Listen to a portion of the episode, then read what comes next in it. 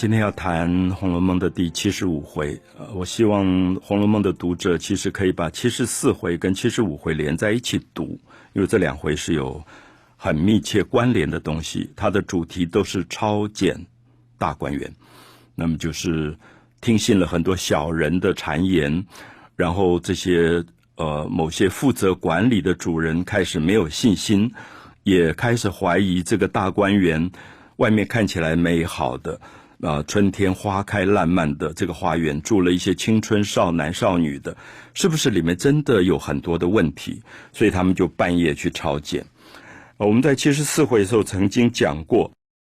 一个房间一个房间的抄检啊，就是因为大观园里面有怡红院，就是贾宝玉的房间，他们其实不太敢动贾宝玉，因为贾宝玉是大少爷，所以他们就动到他的丫头。那我们上次也特别讲到，晴雯其实就是最遭殃的一个人，所以当时因为进谗言的小人王善保，就是处处的要害这个晴雯，就讲他多坏多坏，就晴雯就脾气火爆，他也不愿意跟这些小人妥协，所以我们社会里我们会发现，你不跟小人妥协，你大概就会被陷害的更惨。所以他就把箱子所有的这些杂物都倒出来说：“你们要收就好好的收。”结果大家发现什么也没有。就是其实晴雯是一个非常正直的人，她从来也不藏私的，那也很大气的。那过去我们知道说，在这种大户人家做丫头，大概都是穷人家里的。小孩，家里养不起，八九岁就卖出来学习做丫头。那现在大概都十五六岁，其实他们也懂事了。可是他们又知道说，你做人家家的丫头，等于是卖身，所以你根本没有私密的事情。所以照理讲，我们今天想说，好，如果我们家里有一个菲佣吧，我们大概也不好意思没事就去翻他私人的物件，因为每个人都有他的隐私的部分啊，他跟自己家人的信件呐，他自己的日记啊，你大概也不能去动。可是我们知道，像王善保这样的小人，他们大概也不觉得有所谓的隐私。这个大概也是名作家张爱玲一直强调说，他觉得在过去古代的华人世界根本没有所谓的 privacy 隐私这个观念。他讲的最精彩的是说，他以前在华人的这种大家族里生活过。他说早上五点钟、六点钟起床以后，你不把门大大的打开，每个人都可以不敲门就进来，你就是在做坏事。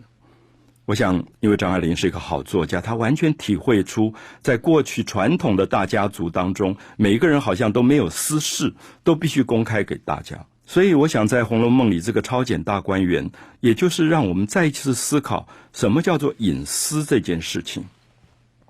那我们在七十四回也特别提到说，大概我们最佩服的是探春，因为到时候他就说：“你们可以搜我身上的东西。”我就是一个贼王啊！他讲的很难听，说你们今天来查赃，那表示说我们大观园里的人都是贼。那我是小姐，我就是贼王。那我的丫头，你们都不准收，因为他们都是小贼，他们偷了东西都必须放在我这里，所以你们要收就收我，不准收我的丫头。我不知道多少回看到七十五回、七十四回探春这样的表现。我都有一种感动，因为我觉得我把探春比喻成今天一个公司企业的主管吧，就他是一个有担当的人，说你们要收可以收我，我的员工你们不准收，因为他们是我请来的，我负责管理，负责教育，所以你们可以欺负我，不能欺负我的员工。我想我们一再讲说林语堂受西方训练，这位学者非常喜欢探春，就是因为探春身上有很多西方的个性。就是个人对事不对人的这个部分，所以他也敢于把那个小人当众那个王善保打了一个巴掌，跟他说：“你是什么东西？你敢在我身上动手动脚？”好，这些地方大概都是《红楼梦》里非常鲜明的画面。可是我记得七十四回的结尾，我也特别引用了探春讲的最痛心的话，而他讲这句话的时候是流着眼泪讲。他说：“我早就知道。”我们这种家族，外面杀进来是杀不死的，我们只有自相残杀。所以有时候看到一个社会里彼此谩骂斗争的时候，就想到探春这句话：就任何一个地方，外面的敌人是杀不死你的。可是如果自己开始斗争，大概就不会长久了。好，所以七十四回、七十五回，我们特别强调《红楼梦》的转折，就这个家败亡，其实就从这里开始。那有些人就表现得非常事不关己。啊，比如说在七十四回结尾还介绍了一个第四个小姐，就贾惜春。惜春一向就是什么事都不碰的，就觉得你们事情你们自己了，跟我无关。啊，他就表现出我很孤傲，我也一清如水，我从来不做错事。那么你们有问题，你们自己去理解。那探春是很热心肠的，她也会跑到二小姐迎春那边，觉得迎春被欺负了，她想要帮迎春讲讲话。好，所以这里面也就表现出不同的几个女孩子之间不同的个性。那到了七十五回的时候，我们看到表现最强烈的一个人就是薛宝钗。薛宝钗第二天一大早就跑去跟李纨报告说：“呃，我妈妈身体不舒服，我要搬出大观园了。”那大家都相视一笑，因为大家都知道她是因为要避嫌。就说哦，你们贾家出事了，你们贾家开始有是非了，我不要搅在这个是非里。可他都不明讲，他说因为妈妈身体不好，我要陪妈妈，他就走了。好，所以也看到了薛宝钗那种事不关己不开口的那种立刻划分界限的这种个性。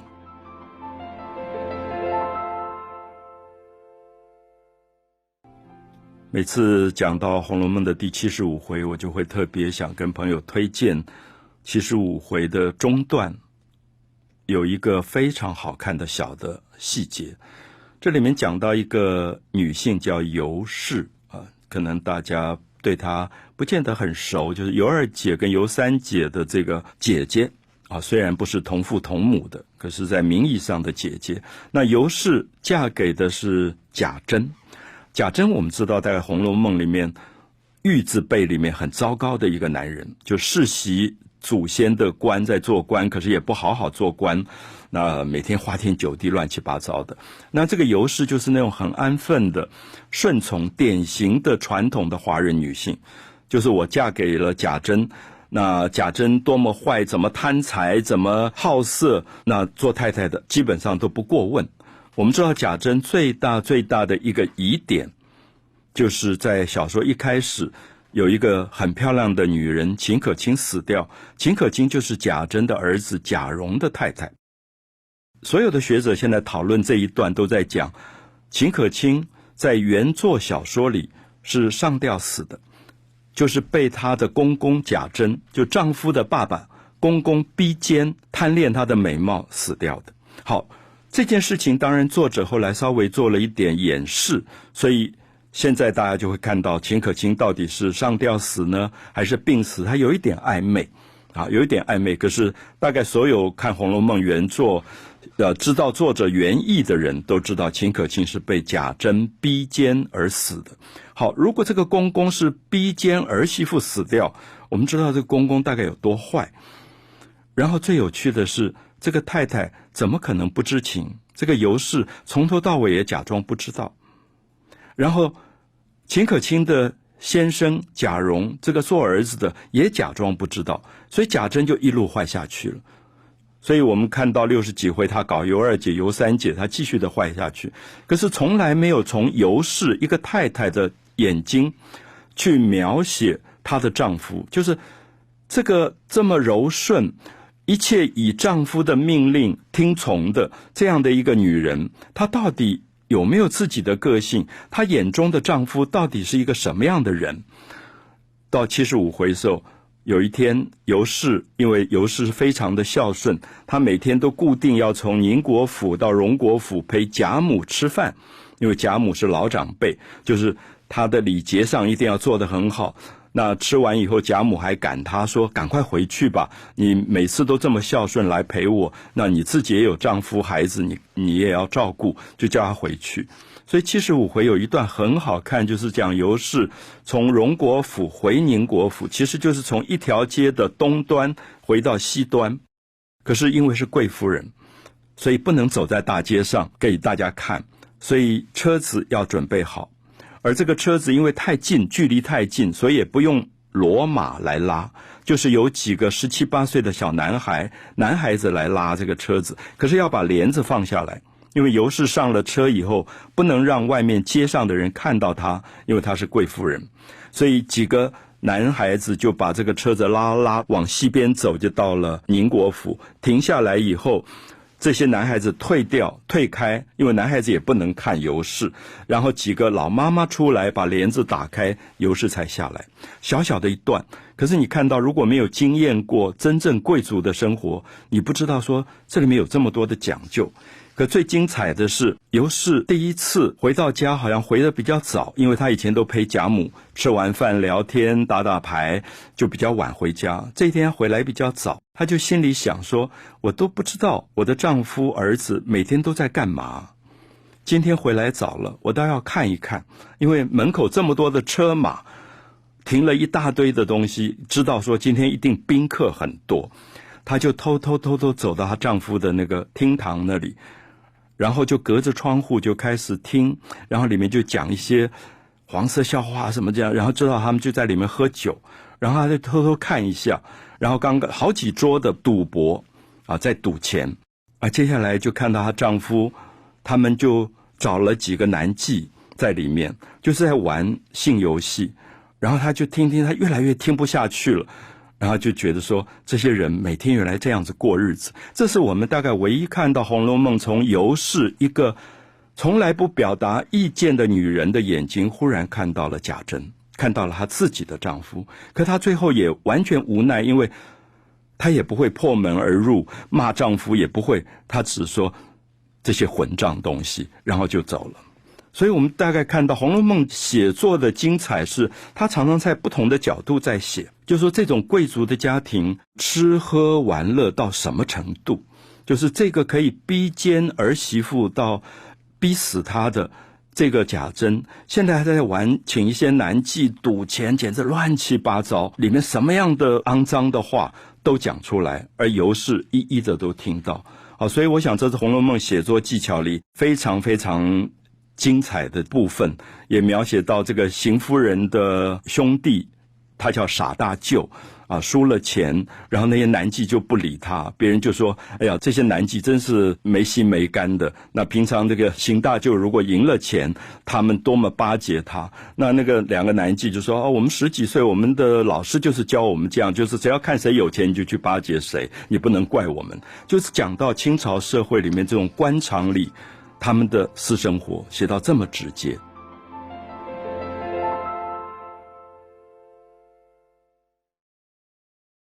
红楼梦》的第七十五回，在抄检大观园之后，这个家族所有败落的征兆一次一次出现，让你看到这个家族内部腐烂的过程。我们刚刚讲过，尤氏。偷偷的看到自己的丈夫贾珍在玩什么样的游戏，过什么样的日子，而这些人都是朝廷的大官，世袭的大官。那为什么作者要到七十五回这一段，才透过尤氏把贾珍这些荒唐不堪的画面全部这么真实的写出来？所以，也许我们要想到，什么叫做征兆？就是超检大观园，探春讲说，我们这样的家族一定是自相残杀、内部腐烂，他才败落的。我们不要怪别人从外面杀我们。那一步一步就发生了。然后接着我们就看到贾珍那天晚上快过中秋了，月亮很好，他就要所有的宾客留下来喝酒，然后再玩，然后就要听所有的音乐啊。其实这些风雅也无可厚非。如果是一个做官的人在休闲的时候有他自己的娱乐，也无可厚非。可是重要的是，他前面写了尤氏在窗户里偷偷看到的那些景象，看到那个人已经腐烂不堪的那个状态啊，就是人与人只剩下了利害关系。如同那些男妓口中讲说，我们从小就是穷人孩子，我们因为长得漂亮一点就卖去做男妓。那我们的师傅就是教我们说，谁有钱你就巴结他，谁没有了钱你就离开他，这是你生存之道。他讲到这么白，然后这个时候再接下来就看到说，在赏月这种风雅当中，忽然安静下来啊！不知道为什么，大家本来在听音乐，忽然觉得，哎，怎么全身都在冷飕飕？然后就觉得好奇怪，就是那个作者的写作技巧好极了，就音乐停了，好像原来也觉得月光很亮，怎么月光也暗淡下来了？然后忽然就听到好长好长的一声叹气的声音从风里面传来，我觉得这《红楼梦》里面最恐怖的一段。然后贾珍就大声说：“谁？谁在那边？”啊，因为他是做官的人，所以他还有一个权威的感觉，所以他必须壮着胆子。别人已经吓得发抖的时候，他说：“谁在那边？”那大家都不讲话。那他再继续叫说：“谁在那边？”的时候，有人就提醒他说：“大老爷，那边是祖宗祠堂，没有人的。”好，你更毛骨悚然了，就是那个叹气的声音是从高墙外面的祖宗祠堂传来的。那贾珍自己也毛毛的。就说胡说，一定是人。我明明听到有人在那边一声一声的长叹。那他刚讲完，忽然听到一阵风过，然后那个叹气的声音就翻过墙头，然后就听到祖宗祠堂里的门开开合合，然后就不见了。很小一段，可是你忽然看到说，好像神怪小说一样，《红楼梦》忽然让你看到说，这个富贵了四五代的家族，连祖宗都叹气了。就说怎么后代子孙变成这个样子了？好，所以《红楼梦》非常迷人。就是你说它是写实，它又不是写实；你说它是梦幻，又不完全梦幻。